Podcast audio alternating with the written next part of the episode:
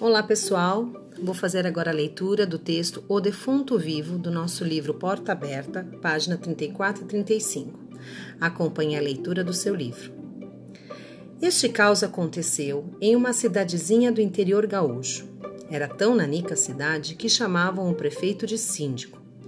No comércio local, destacava-se o boliche do seu antenor, estabelecimento que abastecia a cidade com tudo o que se possa imaginar, e o velho caminhão do Genésio, que fazia os carretos para a cidade vizinha. Dizia-se que o veículo era tão antigo que, se por acaso não estivera no dilúvio, pelo menos atolar as rodas no lamaçal.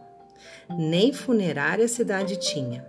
Por isso, quando alguém batia as botas, costumavam contratar o Genésio para buscar o caixão na cidade vizinha, com seu velho caminhão. Certa feita, vinha pela estrada o Genésio em seu caminhão, com uma fúnebre encomenda na caçamba, quando um vivente fez sinal, pedindo carona. O Genésio parou. Bom dia, tia! Se tu não te importas de ir na carroceria junto ao caixão, pode subir que te levo de bom grado. O Chiru disse que não tinha importância, pois estava apressado. Agradeceu a gentileza e trepou no caminhão, mais faceiro que mosca em tampa de xarope. E assim a viagem prosseguiu. Nisto começa uma chuvarada, daquelas que molham até a alma. O bagual que viajava ao relento, não tendo onde se abrigar da chuva, vendo o caixão dando sopa, achou boa ideia deitar-se dentro dele, fechando a tampa para melhor abrigar-se. Com o balanço da viagem, logo cochilou. Mais na frente, outro vivente pediu carona. O Genésio falou: Se tu não te importas de viajar com outro que está lá em cima, pode subir. O segundo homem subiu no caminhão. E, embora achasse desagradável viajar na companhia de um defunto em seu paletó de madeira, era melhor que andar a pé até o vilarejo. De tempos em tempos, novos caronas subiam na carroceria, sentando-se respeitosos em silêncio em volta do caixão.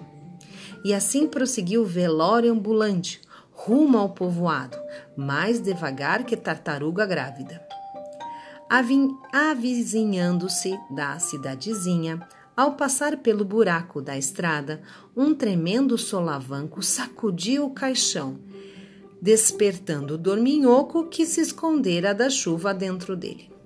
Levantando devagarinho a tampa do caixão e pondo a palma da mão para fora, o Gaudério fala em voz alta: Tchê, já parou a chuvarada?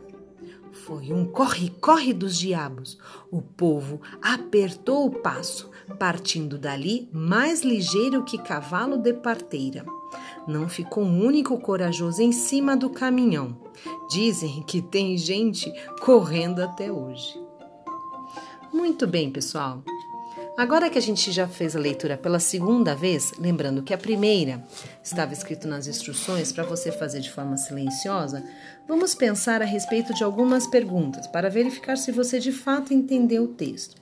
Você deve ter percebido que há várias expressões da linguagem gaúcha e é muito interessante, por exemplo, é, paletó de madeira. O que seria um paletó de madeira que está no defunto? Ele está se referindo basicamente ao próprio caixão, né? Ou quando ele fala que te levo de bom grado, quer dizer, é, levo você é, de bom grado, gostando daquilo que estou fazendo, né? Alguém que ficou faceiro, alguém que ficou feliz, né? Quando o caminhão pode atolar as rodas no lamaçal, ou seja, o caminhão ficar preso, né, em um barro, né, na lama. Muito bem.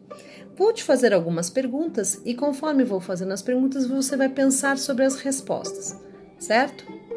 Onde você acha que se passa o caos, ou seja, a história? Importante você localizar onde. Quais são os personagens, ou seja, as pessoas que mais se destacam, que fazem parte da narrativa? Esses minutos são para que você pense sobre. É possível identificar com precisão quando os fatos ocorreram? Existe alguma informação que nos confirma quando os fatos ocorreram? Pensando na história como um todo, qual é o clímax da história, ou seja, o momento de maior tensão, aquele que faz com que o leitor fique preso à leitura? Muito bem, agora já estamos no fim da história. Você consegue identificar qual o desfecho da história? Como a história termina? Legal. Então, esse momento que ele é muito mental é para você ter noção se de fato você entendeu a história. Na página 36, seguem mais duas, duas questões importantes de você pensar. Os fatos narrados aconteceram de verdade? Você acha que há pistas que, conf que confirmem a veracidade da história?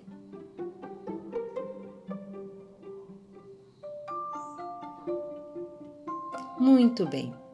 Você pensou sobre várias partes da história e se você conseguiu responder todas elas, é porque você a entendeu. Então você pode fazer a próxima instrução.